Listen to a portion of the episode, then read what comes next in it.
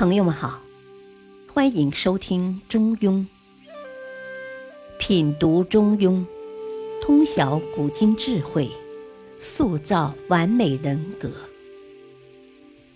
原著：战国子思，播讲：汉乐。第十七章：大德必受命。中庸精解二：大德之人，四必得。中庸思想要求我们要像古代圣贤那样去尽孝于长辈，这也是人之为人其良知的要求。如果我们能够效法先贤，做到了真正的那种大孝，就是一个真正有德行的人。人生其他的追求也就随之而来了。也许这些东西的到来出乎我们的意料，然而细想起来，也是我们尽孝师德的必然结果。那么这些东西到底指的是什么呢？《中庸》一书中给了我们极好的阐述。故大德必得其位。必得其禄，必得其名，必得其寿。也就是说，那些能够真正做到大孝的人，一定是大圣大德之人。他们在社会中的地位，他得到的社会回馈，他的名声都会随之而来，而他的人生寿命呢，也会比一般之人更为长久。我们经常听人们说“大德之人必得其寿”，这一句俗语就是从中庸思想中得来的。传说舜帝活到了一百一十岁，正印证了这一俗语。孔子非常赞赏舜帝的德行，认为他是位真正伟大的圣人。其中一条重要的原因。就是因为舜帝为人至孝，正是有了这份大孝的圣德，所以天下的百姓才都心甘情愿奉他为君，愿意做他的臣子。试想，如果舜是一个不得不孝之人，人们还会那么拥戴他吗？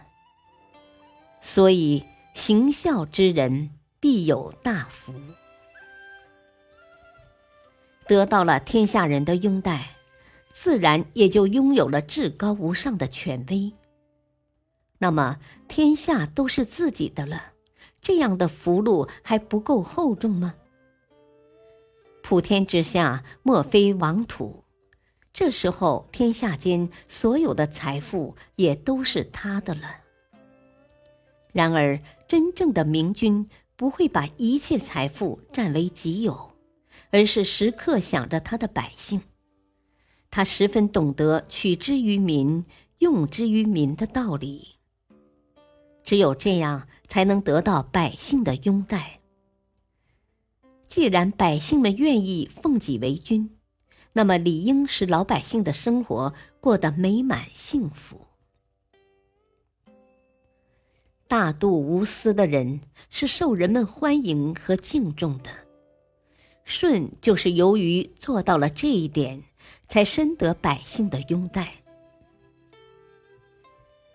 有什么样的德行，也同样会有什么样的回报。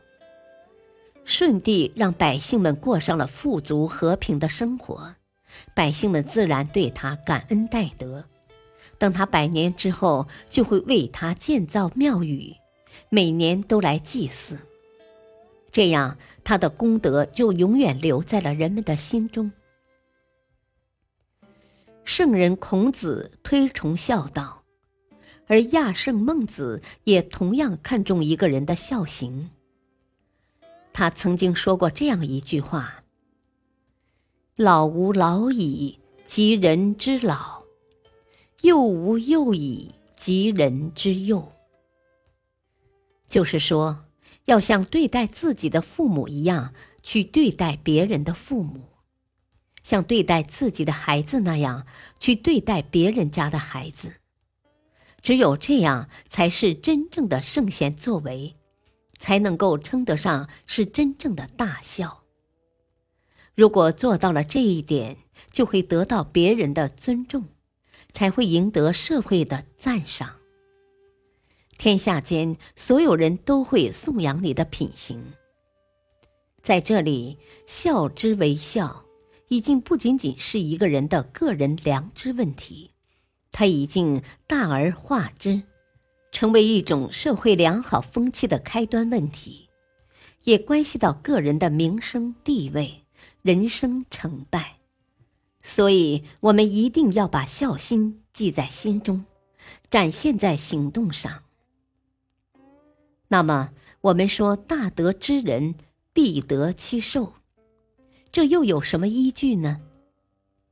我们知道，一个人的寿命长短，其实和一个人的修行境界和一个人的德行智慧有着千丝万缕的联系。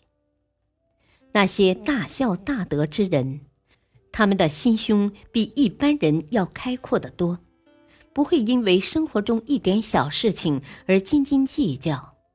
也不会因为一些人生中的小小挫折而心烦意乱，所以他们总会表现得十分平和，笑看人生百态，显现出一种波澜不惊的智慧与从容。另外，由于他们的品行高洁，有一颗热情的心去帮助别人，并以此为人生乐趣和人生价值的实现。俗话说：“送人玫瑰，手有余香。”而乐于帮助别人、救人于危难之间，也必然会有一份舒坦欣慰之感。这也无疑使得那些大德之人必得其寿。因此，我们可以看出，古往今来那些圣贤之人，他们之所以青史留名。正是由于他们的大德与大孝，因此我们一定要记住中庸思想要求我们做到的这一品行，努力向圣贤学习，向那些大德大孝之人靠近。因为大德之人，必得其位，必得其禄，必得其名，必得其寿。感谢收听，下期播讲第十八章：周公治理行天下。敬请收听，再会。